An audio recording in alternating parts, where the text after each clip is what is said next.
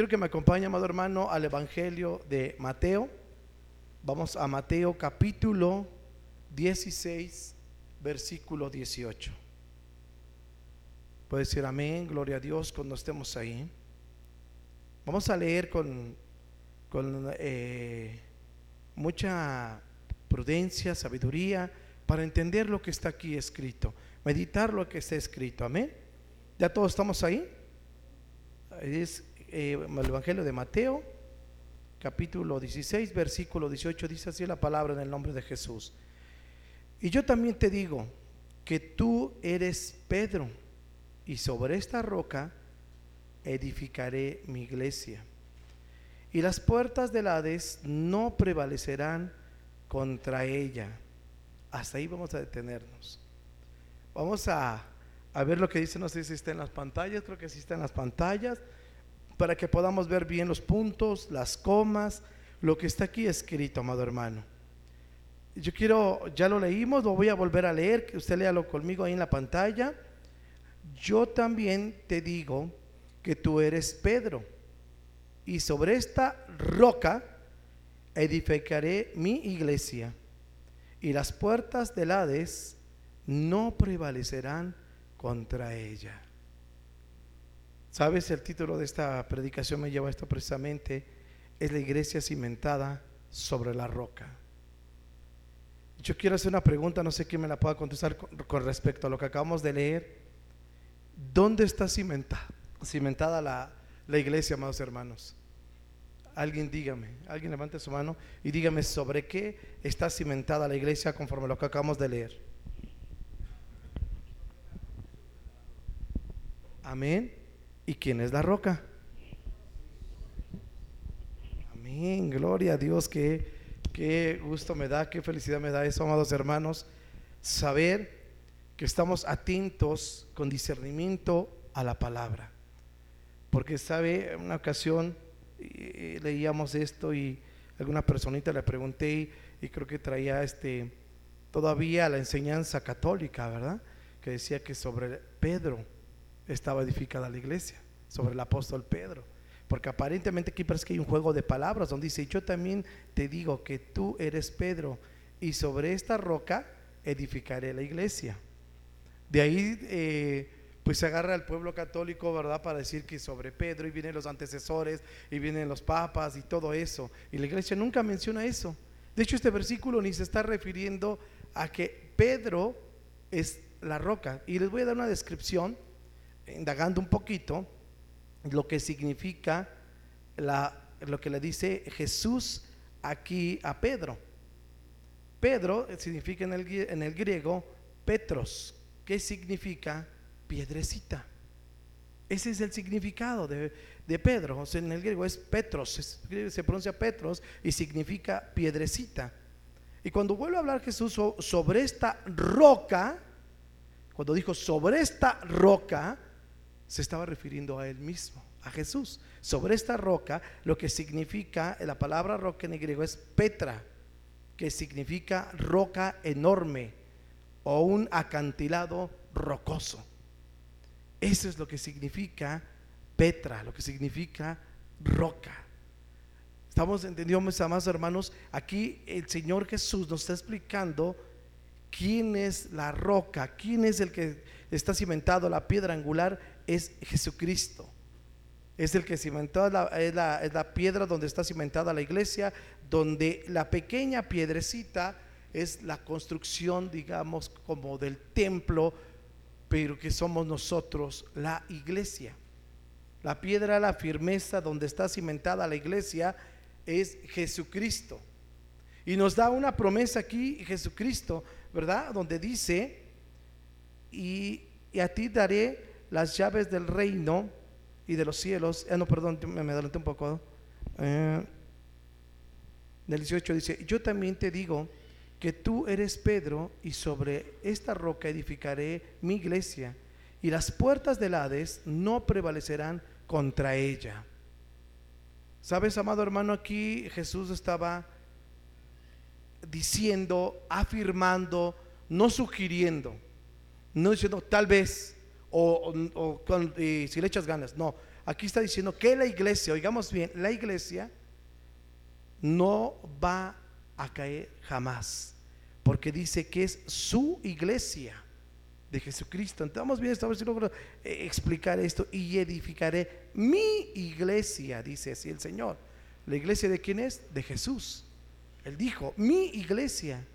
Y las puertas del Hades no prevalecerán contra ella.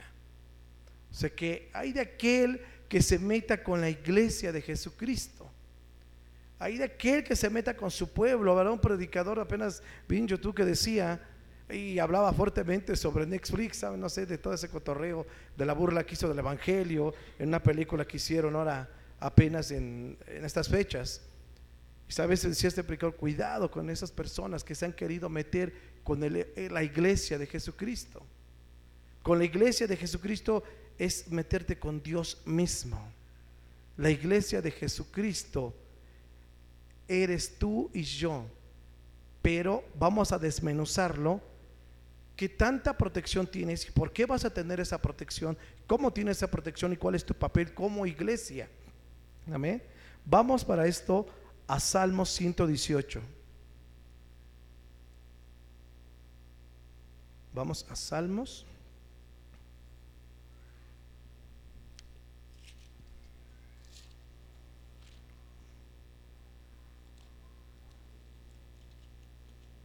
Salmos 118, capítulo 22. ¿Ya todos estamos ahí?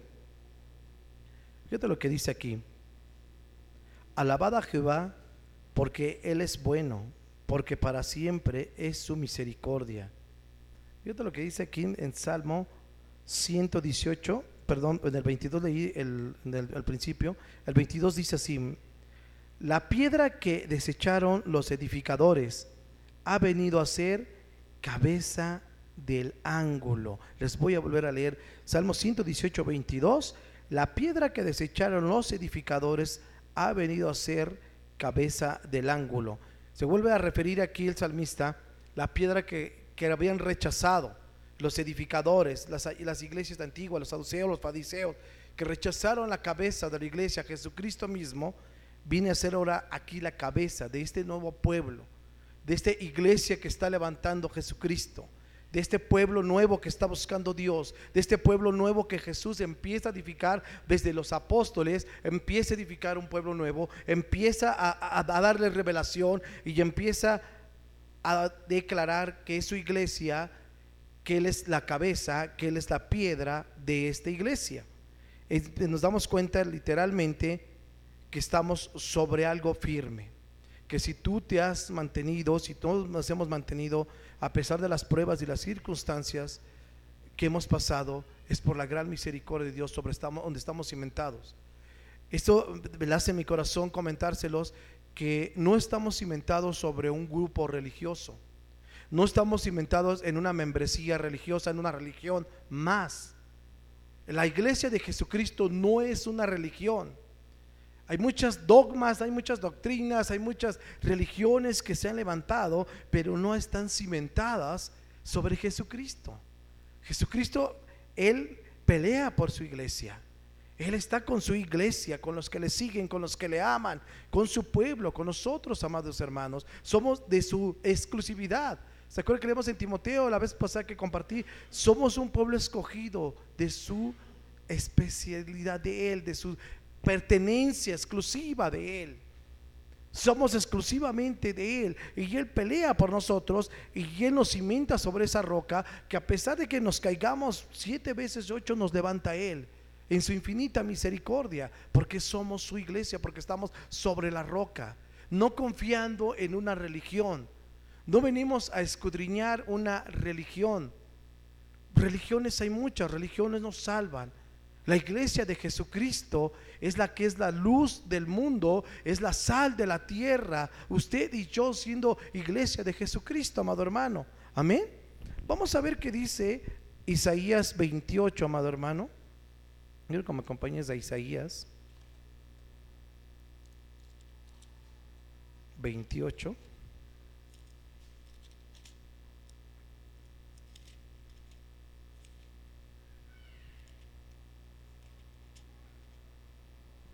Isaías 28, 16.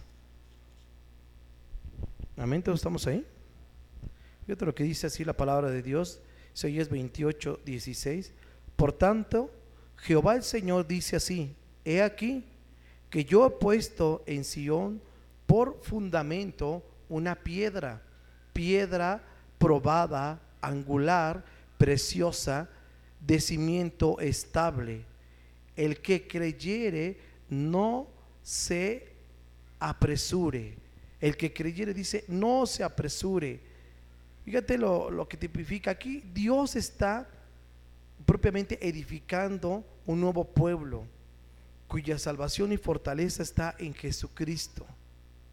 La salvación está en Jesucristo, aunque estuviera, esto me, recuerda cuando en el Antiguo Testamento el, pueblo de Israel iba en el Éxodo, ¿verdad? Y en el caminar salían estas serpientes ardientes, todos lo recuerdan, y que los mordían y gran pueblo estaba muriendo porque las serpientes los atacaban. Y, ellos gritaron contra Moisés, dijeron, oye, hemos pecado contra Jehová. Jehová eh, eh, le dijo a Moisés que levantara un mastil y que pusiera una serpiente de bronce y cuando les picara la serpiente voltearan a ver la serpiente que tipificaba a Jesucristo, serían salvos, no morirían. No quitó las serpientes, ¿verdad? No quita los problemas, las circunstancias, las pruebas, las acechanzas del enemigo en nuestras vidas. Pero aquí nos está advirtiendo Dios mismo que tenemos la salvación en Jesucristo. Dice, el que creyere, no se apresure, no se preocupe, no se angustie el que creyere en Él, el que estamos cimentados en Jesucristo, vamos a ver cómo Él guarda su misma iglesia, cómo Él pelea por su misma iglesia. Y quiero que para eso vayamos a segunda carta de Pedro, un poquito más adelante. Vamos a Pedro, capítulo 2, versículo 4. Pedro, capítulo 2, segunda de Pedro capítulo 2, versículo 4. Fíjate lo que dice así el Señor. Porque si Dios no perdonó a los ángeles que pecaron, sino que arrojándolos al infierno, los entregó a prisiones de oscuridad para ser reservados al juicio. Fíjate lo que dice el 5. Y si no perdonó al mundo antiguo, sino que guardó a Noé, pregonero de la justicia, con otras siete personas trayendo el diluvio sobre el mundo de los impíos, el 6. Y sí, y sí condenó por destrucción a las ciudades de Sodoma y Gomorra reduciéndolos a cenizas y, poniéndolas de ejemplo a los que habían de vivir impíamente. El 7. Y libró al justo Lot, abrumado por la nefenda conducta de los malvados. Fíjate lo, lo que, vamos a detenernos aquí un poquito en este versículo aquí en esta segunda carta de Pedro, cómo Dios mismo guarda, libra a su iglesia.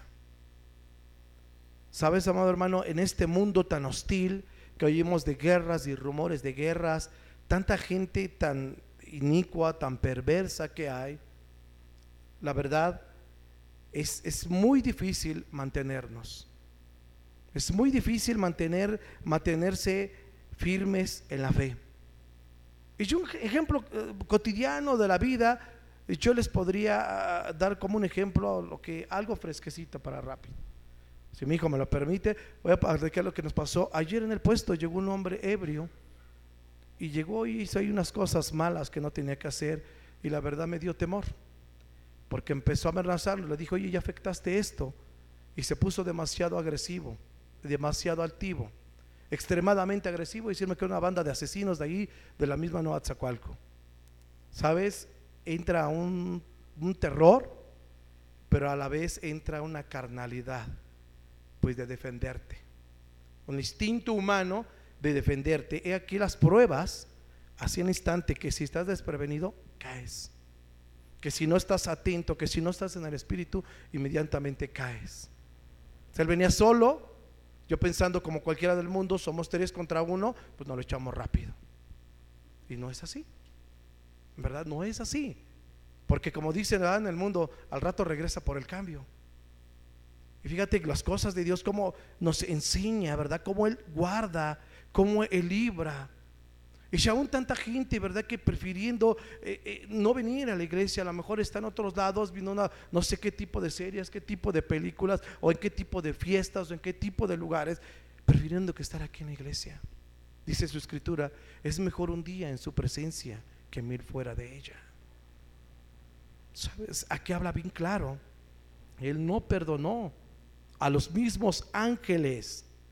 A los mismos ángeles no los perdonó. A los que se rebelaron. Dice, más a, a este pueblo, estamos dando cuenta que a Noé lo guardó. Y lo guardó con su familia. En el diluvio de toda esa gente perversa los destruyó. A Lot lo guardó. A sus hijas guardó. Lamentablemente dentro del mismo pueblo, dentro de la misma iglesia, tristemente la escritura nos enseña que hay gente que desobedece. Vemos su esposa de Lot desobedeció. Ella no alcanzó esta cobertura. Ella no alcanzó a ser librada. Ella no alcanzó a ser protegida. ¿Por qué? Porque desobedeció. Hubo rebeldía. ¿Verdad? No sé si en ella había un tipo de apoderamiento y, que no, Lot, porque si tú me dices, no, yo quiero voltear y yo, ¿qué, qué es lo que pasaba en su cabecita? cuando había dado una ordenanza a Dios a través de los ángeles y ya había visto eh, lo poderoso del, del Señor cómo estaba destruyendo y les dijo que no volteara y ella volteó, la desobediencia. Pero nos damos cuenta, amado hermano, en estos tiempos de nuestra vida que hay demasiados peligros. Hablando peligros físicos, ahorita hablamos de los espirituales, como los que le acabo de comentar. Son peligros físicos que te llevan a peligros espirituales más grandes. ¿Sí? Porque la escritura te nos enseña no temas al que te puede quitar la vida, más nada puede hacer. Teme al que te puede quitar la vida y arrojarte al infierno. Esto que dice el escrito, enseñaré a quién debes de temer. No temas esos impíos, ebrios, esos impíos, drogadictos, esos asesinos, no temas. Porque te piden quitar la vida, pero más nada pueden hacer. Teme al que te puede quitar la vida y arrojar al infierno. Sabes, como iglesia, amados hermanos, tenemos esa, esa cobertura de parte de Dios. Vemos que aunque el mundo esté decayendo, aunque las, señales, lo que está pasando está es un claro indicador, ¿verdad? Que Jesús está próximo a venir. Él está advirtiendo otra vez a su iglesia, hey, no desistas, sigue adelante. Que no, no retrocedamos, que Él prometió estar con su iglesia, proteger a su iglesia, guardar a su iglesia. A ti y a mí, amado hermano, dio su promesa de cuidarte, de protegerte. Aún en estos tiempos tan difíciles, Él ha dado esa promesa. Y si hablemos de, la, de otra guerra espiritual que viene a través de la televisión, a través de Facebook, a través de, tú sabes, de las redes sociales, tantísimo bombardeo que hay ahí del enemigo, amado hermano tantísimo ataque en las redes sociales, hay tantísimo ataque en la televisión para que la fe mengüe. Escuchando tal vez algunas eh, doctrinas de demonios, como dice la escritura. Que hablan, hay gente que te, tú ves en televisión programas que te hablan de Dios, de Jesucristo, sí, del Padre, pero te hablan de la prosperidad, prosperidad, prosperidad, prosperidad y de la más prosperidad. Dios no está peleado con la prosperidad pero no hablan de la salvación. Se olvida el enfoque de la salvación, la sana doctrina es hablarte de la salvación, es que, la iglesia entendamos que nosotros estamos aquí en este caminar, sí con peligros, sí con riesgos, protegidos por Dios y siendo portadores del Evangelio. Ese es el propósito desde que Jesús les dijo a sus discípulos, vayan y hagan discípulos en mi nombre que les dijo, llévense un montón de lana y háganse bien billetudos con el Evangelio. No, ¿verdad? Les dijo, no, es más, no te lleves ni dobles chanclas, con las chanclas que traes puestas, vete. Es más, ni te lleves una alforja con agua, así como estás, vámonos. ¿Y qué pasó con Alejandro y Mineo, verdad? Dame de esos dones, yo quiero de esos dones para sanar y, podemos hacer el negociazo redondo y, podemos tener el billete ahí y hacernos de mucha lana, sanando a la gente, porque sabía que hay mucha gente enferma y sanando a la gente como los brujos, los hechiceros, sacando nada más dinero. ¿Qué dijo el apóstol Pablo? Perezca con todo y tu dinero, porque el Evangelio no se trata de eso. Es lo que Dios nos está advirtiendo a través de la Escritura de una sana doctrina, de una sana iglesia, una iglesia que ora, una iglesia que busca del Señor, una eh, novia preparada para la venida del novio. ¿Qué es lo que nos dice? Nos enseña la palabra de Dios y, Él nos da esta promesa de guardarnos, de librarnos. Dice la escritura, aunque anduviésemos en valle de sombra o de muerte, Él nos guardará. ¿Cuántas veces hemos andado tal vez en la calle, en lugares tan peligrosos? Y si en verdad ha sido su misericordia que nos ha guardado, tal vez de noche, tal vez de día, tal vez asaltan al micro y a la única persona que no asaltan es a ti, porque Él te guarda, porque Él nos protege. ¿Verdad? Hay tantas cosas que vemos y, y, podemos ver cómo el Señor sigue protegiendo a la iglesia. Cuando el enemigo quiere cerrar una iglesia, las puertas que Dios abre, nadie la cierra. Y nosotros como iglesia lo hemos visto. Las puertas que Dios abre, nadie las cierra. Y las que él cierra, nadie más las vuelve a abrir. Amén. Pueden dar un fuerte aplauso al Señor, por favor, amados hermanos.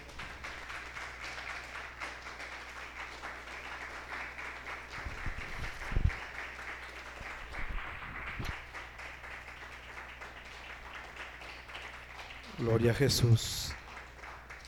Regresemos al Evangelio de Mateo, por favor, amados hermanos. Evangelio de Mateo, capítulo 24. Vamos al capítulo 24, versículo 10.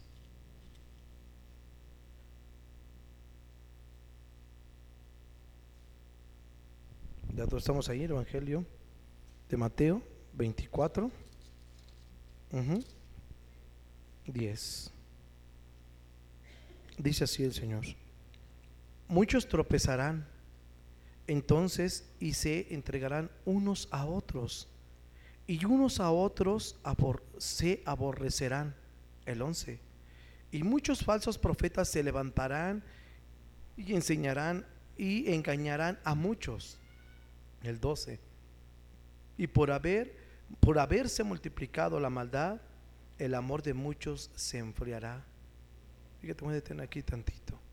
Nos vuelve a advertir el Señor aquí lo que va a pasar, lo que puede suceder, lo que va a suceder con la iglesia. Dice muy claramente aquí el 10, y muchos, y muchos tropezarán. Entonces y se entregarán unos a otros y unos a otros se aborrecerán. Y muchos falsos profetas se levantarán y se engañarán y se engañarán nos advierte el Señor de esos falsos profetas. Nos advierte y nos dice y se preocupa el Señor por vosotros que como iglesia, como cuerpo de Jesucristo, entre nosotros haya división. Entre nosotros haya celos, envidia, disensiones, chismes, vituperios. Preocupado el Señor por la iglesia, por su iglesia. Porque cuando son lado, viene Él y los extermina. Quien quiera deshacer a su iglesia, pum, no, sí que no se la acaba los destruye. Pero ¿cómo va a destruir a su misma iglesia? Como si mi mano me está dando unas cachetadas, voy a arrancarme la mano? Es el mismo cuerpo. Los advierte aquí el Señor de que unos a otros se atacarán, se destruirán, dice la escritura, ¿verdad? Soportados los unos a los otros. Una carta del apóstol Pablo nos enseña que soportemos los unos a los otros, nos amemos los unos a los otros, nos habla del amor al prójimo, el prójimo, el que está más cerca en tu familia, en tu iglesia, tu hermano, tu congregación. En vez de, lamentablemente, hay eh, eh, eh, hasta, no sé, cantantes, ¿verdad? levitas que pelean por un puesto, que pelean por un lugar. Cuando tienes que hacerlo con alegría de corazón Así cantes como en la regadera, así, eh, pero hazlo de corazón. En los lugares, acuérdate mis amados hermanos, no es por votación. Los lugares, los puestos, los dones, los talentos, Dios nos los ha entregado a cada uno de vosotros. No es porque yo esté aquí porque le caigo bien al pastor o porque es mi amigo el pastor. Porque Dios ha entregado un don a cada uno de vosotros. Y tú puedes estar aquí, tú puedes estar sirviendo allá afuera, otros tienen el don de evangelismo en la calle, ¿verdad? Que pues yo no lo tengo, yo lo quisiera. Yo quisiera tener la voz de mi hermano Pablo y cantar así con una voz tan varonil. No la tengo, no tengo ese don. Es un don que Dios le entregó. No se lo regaló el pastor, no se lo regaló Estrada, no se lo regaló el apóstol Larry, ¿verdad? No, se lo dio Dios. Ese Dios, Dios, Dios, Dios, le entregó ese don para servirle, para cantarle, para adorarle, para tener su presencia. Es algo que Dios nos ha, ha, dado y no es algo por el cual, mis amados hermanos, vuelvo a lo mismo, es de que entre la iglesia haya esas disensiones, esas divisiones. Yo creo que lo que mal entristece a Dios y uno como padre, los que tenemos hijos sabemos cómo nos entristece cuando nuestros hijos discuten, pelean entre sí. Creo que no hay algo más doloroso que le duele a un padre que ver que sus hijos se peleen entre sí. Y como nuestro Padre Celestial, yo creo lo más doloroso en su corazón es que haya divisiones en las iglesias, aún entre congregación y congregación. Es lo más desagradable, lo más desafortunado, lo más triste que como congregación, como iglesia, como pueblo de Jesucristo, haya esas divisiones. Cuando tenemos que ser como una iglesia en un mismo, una misma sinergia, en un mismo ritmo, en un mismo sentir, llorar con los que lloran, reír con los que ríen, cantar con los que cantan, ¿verdad? Nos enseña el Señor que llevemos ese tipo de vida para que estemos firmes, para que podamos estar en el mismo sentir que Dios le pone al pastor. Porque si no la iglesia otros están pensando otra cosa, otros dicen, no, es que yo estoy pensando en esto, y yo estoy pensando en mi ministerio, y yo soy mejor predicador que el pastor, y que yo predico mejor, y que yo canto mejor. No. No, dice el Señor que todo lo que hagas, hacerlo con alegría de corazón. Que no lo hagas como para el hombre, no para que, ay, vean qué bonito canto, ay, que vean qué bonito predico. No, eso ni le interesa a Dios, ni te interesa a ti como siervo. Dice el Señor, todo lo que hagas, hacerlo para servirle a Él, con denuedo, con amor, con respeto. Si tú vas a servir en la cocina, si tú vas a lavar los baños, hazlo con amor, con alegría de corazón. Si me toca en la puerta, me quedo con amor, con alegría de corazón, porque lo estoy haciendo para Dios. Y somos el pueblo, somos la iglesia de Jesucristo. Amados hermanos, el Señor nos hace este llamado porque sabe, nos conoce como un padre conoce a sus hijos, ¿verdad? Sabemos qué, virtudes tiene mi hijo, qué debilidades tiene mi hijo, y ya cada uno nos habla personalmente. ¿Cuáles son nuestras debilidades? ¿Cuáles son nuestras virtudes que nos da el Señor? Y, nos hace esta invitación para que como iglesia estemos fundamentados. Nuevamente Dios aquí nos vuelva a prevenir de los enemigos que están dentro de la misma iglesia dentro de la misma iglesia, donde vienen esas dardos de Satanás y se empiezan a maquinar en tu mente. Acuérdate que el campo de batalla es nuestra mente. Y es donde empieza a maquinar el diablo. Es donde empiezan a crear hasta guerras en la mente. Cuando estamos eh, maquinando cosas que no le agradan a Dios, repréndelas en el nombre de Jesús. El Señor reprenda esos pensamientos para que podamos vivir en armonía como iglesia, en coinonía como iglesia. Estar preparados para cuando venga cierta circunstancia en nuestra vida. Acuérdate que la escritura dice que Él aún tiene preparado al perverso para el día malo. Yo ayer lo pude vivir. Dije, wow, Señor, tú tienes una lección. Nos dio un Dios una muy grande lección ayer. Y tenemos que estar preparados. Tenemos que estar preparados para cualquier circunstancia, para cualquier prueba, para cualquier eh, eh, situación que venga a nuestra vida. Vamos hermanos, si no nos encontramos como iglesia preparados, vamos a caer, vamos a tropezar. Dios en su misericordia te levanta, pero el tropezón, el azotón duele. A ver, déjate caer de rodillas y hasta de panza y vas a ver que te duele. Si duele las caídas. Obvio que sí, mis hermanos. Y sabes cuando a veces Dios en su amor infinito nos arrima tierrita, nos da un pequeño jaloncito de orejas, nos da un pequeño baracito, también duele y a veces nos sentimos y habemos hijos de Dios que nos resentimos hasta con papá. He tenido, no sé si decirles la fortuna de ministrar a gente que está dolida con Dios, que está resentida con Dios, que están enojados con Dios, o que sienten que Dios se enojó con ellos y que les sigue dando y que les llueve sobre mojado. Cuando Dios en su infinita misericordia los quiere levantar, los quiere ayudar, pero a veces estamos como, como, como ese animalito ¿va? que cae en un pozo y lo quiere sacar y está también mordidas de lo desesperado y no se deja ni ayudar. Discúlpenme la comparación. Pero en verdad, amados hermanos, el Señor quiere prevenirnos de todo esto. Que estemos amándonos los unos a los otros, no odiándonos, no maldiciéndonos, no habiendo divisiones entre vosotros y si tu hermano te ofende, perdonarle. Y si no me saludó, pues ni modo, yo creo que no lo escuché y gloria a Dios, no pasa nada. Estando firmes como iglesia de Jesucristo, para que cuando el Señor venga, mis amados hermanos, Tú no sabes en qué momento sonará la trompeta, no sabemos en qué momento. Y no estoy hablando del arrebato. Estoy hablando que hay muchas personas que antes de lo que tú te imaginas suena la trompeta y la persona tiene que partir. Esa es la sonora trompeta. Sabes que tu espíritu, tu alma es como un soldado que a la señal de la trompeta sabe perfectamente bien qué quiere decir esa trompeta. Y hay un sonido en el cielo que dice, ven. Y el alma se desprende del cuerpo y va. No sé si con un accidente, no sé si con una enfermedad, pero va. El alma obedece. Y sabes que dice el Señor, estate preparado. Porque como ladrón por la noche vendrá. Está hablando, sí, de, de los postreros tiempos Está hablando de que vendrá Jesucristo, sí, pero nos invita a la iglesia que entendamos que estemos preparados en todo tiempo y que nos estemos esperando que, ah, tardará el Señor para venir. Ah, es que a lo mejor va a venir hasta el 3000 o hasta el 3050. No, no lo vamos a ver nosotros. Y estar confiados, ¿verdad? Cuando nos enseña, me recuerdo la, la, la, parábola, ¿verdad? De, de los dones, los talentos al que le entregó unos talentos, otro, entre otros más talentos, otros más talentos, y el que menos tenía, ¿se acuerdan qué hizo? Los escondió, tuvo miedo, y los otros dos los multiplicaron.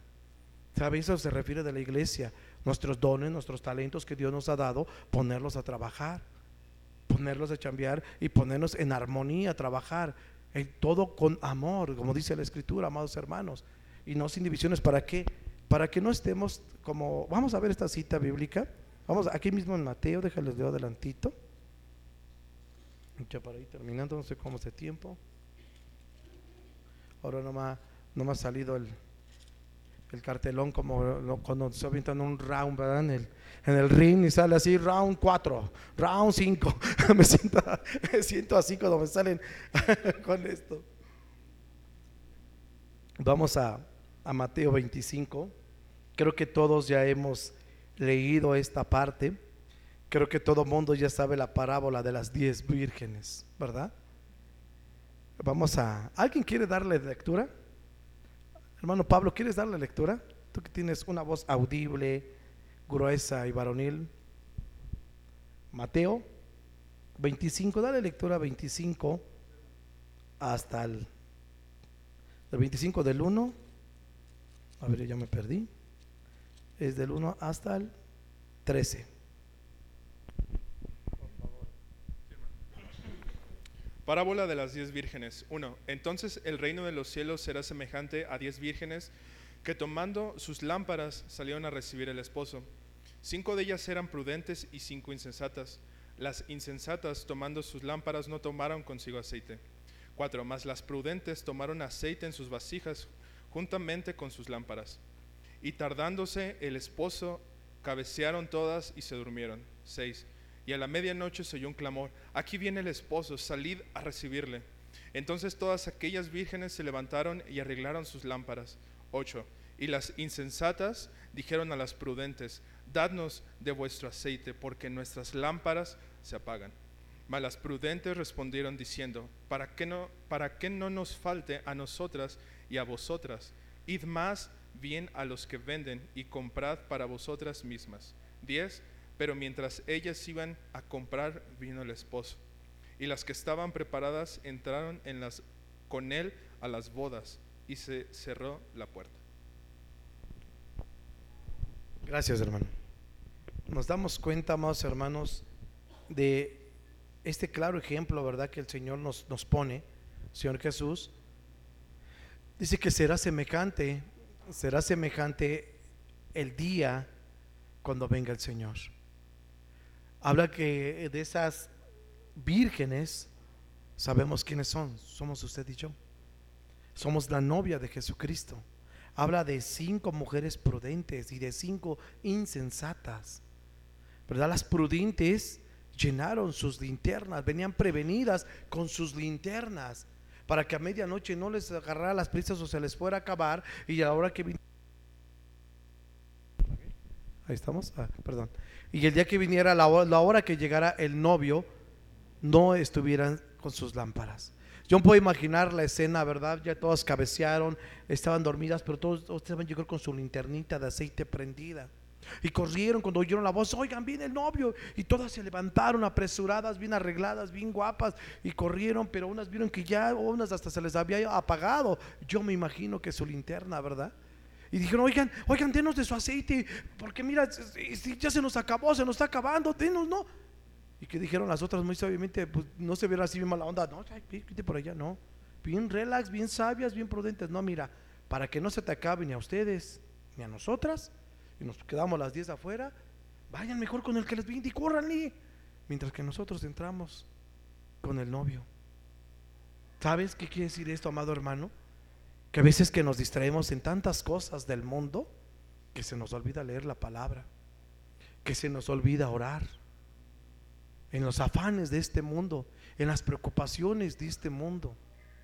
Me preocupo tanto por pagar el gas, me preocupo tanto por pagar este, la colegiatura, me preocupo tanto por pagar la tenencia de los carros, me preocupo tanto por tantas cosas y tanta es mi preocupación que ni puedo orar y ni puedo recibir bendición. Y a veces se me olvida que tengo que ofrendar y que tengo que diezmar. Y que si quiero recibir abundantemente, abundantemente tengo que cosechar. Y lamentablemente Perdóname, pero yo se los digo porque en un principio me pasaba que cuando más mal me iba, menos depositaba. Y peor me iba la otra semana. Dice, Señor, pues ¿qué está pasando? Cuando escuché esa predicación, esa gran predicación de los macedonios, cómo me quedó grabada, tatuado en mi corazón sobre los macedonios. ¿Alguien sabe de los macedonios? Era un pueblo extremadamente pobre, donde fueron los apóstoles a compartir y les hablaron sobre el sembrar, sobre la semilla, sobre eh, la bendición de Dios. Y probadme ahora en esto y yo abriré la ventana de los cielos, abriré la compuerta y derramaré de la bendición. Y ellos aprendieron los macedonios de esto y querían, no tenían nada, era un pueblo pobre, pobre. Y lo poquito que tenían de sus cosechas, lo poquito que tenían de, de su ganado, se lo querían dar a los apóstoles. Y saben los apóstoles decían, no, no, no, espérate, con trabajo si les alcanza para comer. No, no, no. ¿Y sabes qué le dijeron los macedonios? no nos robes nuestra bendición. No nos robes nuestra bendición, no nos la quites. Permítenos dar. Porque ellos querían dar, habían aprendido que el sembrar, si tú siembras escasamente, escasamente, cosecharás. Si tú siembras abundantemente, abundantemente vas a recoger. Sabes, aprendí eso y ya no te voy a decir que soy millonario ni nada, pero gracias tengo para comer. Ya no tengo esa aflicción, ya no tengo esa preocupación, ya no tengo esa angustia. Sabes, cuando el Señor nos enseña y cuando lo grabamos en nuestro corazón, no tan solo somos oidores, sino hacedores. Empezamos a decirse, ah, aquí dice el Señor que tengo que plantar la semilla, que tengo que como yo aprendí, ¿verdad? De que cuando, por ejemplo, en el pueblo plantas una semillita de maíz, y yo les he dado este ejemplo, ¿cuántos granos, cuántas semillas salen de esa sola semillita? Sale la, la, la mazorca, bueno, sale más bien el tallo, lo que es la caña, y tiene tres o cuatro mazorcas y cada mazorca tiene como 100 granos aproximadamente. De un grano sacas como 300 granos, 400 granos. De uno solo. ¿Sabes? Así es el reino de los cielos. Y no estoy hablando sobre las finanzas, pero estamos hablando sobre la obediencia, mis hermanos, sobre la prudencia cuando nos, ni tan siquiera lo leemos, lo estudiamos, lo aprendemos, se nos olvida leer y nos afanamos cuando en casa, en ese libro que tenemos lleno de polvo, está la solución a nuestro problema. Ahí está la solución. Y como iglesia de Jesucristo, queremos recurrir a otras cosas, tal vez a ganancias deshonestas, tal vez a otras situaciones, a otras cosas que ni tan siquiera agradan a Dios, ni tan siquiera te van a sacar del problema, sino te van a hundir más en el problema. Pero cuando verdaderamente, amados hermanos, nos cimentamos y estamos como estas vírgenes prudentes, en oración, en ayuno, leyendo su palabra, nos mantenemos firmes, sabe la iglesia se mantiene firme. Y sabes que tú como iglesia, aquí donde estamos nosotros reunidos como iglesia, aquí se mantiene la bendición de Dios sobre esta parte de la colonia. Usted y yo somos bendición para esta colonia. Cada vez que usted viene y adora a Dios, cada vez que usted viene y, oye la palabra de Dios y se predica la palabra de Jesucristo y la presencia de Dios está aquí, traemos bendición, somos bendición, somos luz a este lugar. Si aún así, amados hermanos, hay tantos crímenes en esta colonia y hay iglesias estratégicamente en primera sección, segunda sección y tercera sección. Porque Dios lo ha plantado así en esta colonia, que hemos orado tanto y que Dios tiene misericordia y que la presa ya no se aprecie y que sea libre en el nombre de Jesús. Es la misericordia, es porque está su iglesia. Donde está su iglesia. Si la presa no tuviera ni una sola iglesia, créeme que aquí fuera una cueva de que era un cerro de crímenes, homicidios y robos y no sé qué tantas, no se podían ni vivir aquí, yo creo. Pero la iglesia de Jesucristo trae bendición. Usted y yo donde nos paramos trae bendición. Yo antes como que no, no lo creía y cuando hasta me paraba en algún negocio, un puestito de tacos o qué sé yo, te paras a echarte unos taquitos y lo ves ahí bien tranquilo, bien vacío y frum, frum, frum, empieza a llegar gente. Traemos bendición, amado hermano, en verdad. A ciertos lugares ¿verdad? Y donde pisare la planta de tus pies, ese lugar será bendecido. Tenemos que tener esa confianza, amados hermanos, pero estar en, como esas vírgenes prudentes. En oración, esa es la invitación que Dios nos hace en esta noche. Saber que estamos protegidos, que estamos guardados por el Señor y que Él no perdona a aquellos que se meten con su iglesia. Pero aquellos que hay desobediencia, lamentablemente caen juntos, junto con aquellos que no perdonan. Él está hablando a una iglesia que ama, a una iglesia que le sigue y que le respeta a Dios. ¿Sabes, amados hermanos, ya para terminar, quiero leerte esto? Si la iglesia debe ser el fundamento de la verdad del Evangelio. Sostiene y conserva la verdad que reveló Jesucristo y a los apóstoles al recibirla en obediencia hasta la fecha. Tenemos que seguir esa secuencia que empezó Jesucristo. Por eso te hablaba y habla aquí de un pueblo nuevo. El libro de los hechos se sigue escribiendo hasta la fecha, amados hermanos. Sigue abriendo y aconteció. Y aconteció. No sé si ustedes se han visto en las noticias de, en Australia, ¿verdad? De tremendos este, fuego que había y terminando con tantas hectáreas y ya había gente, animalitos muertos. Y no sé si supe lo que hizo ese pueblo. Se humilló, se postró, se puso a orar. Se pusieron, convocaron ayuno, convocaron ayuno y todas las muchísimas iglesias se pusieron a orar, a ayunar.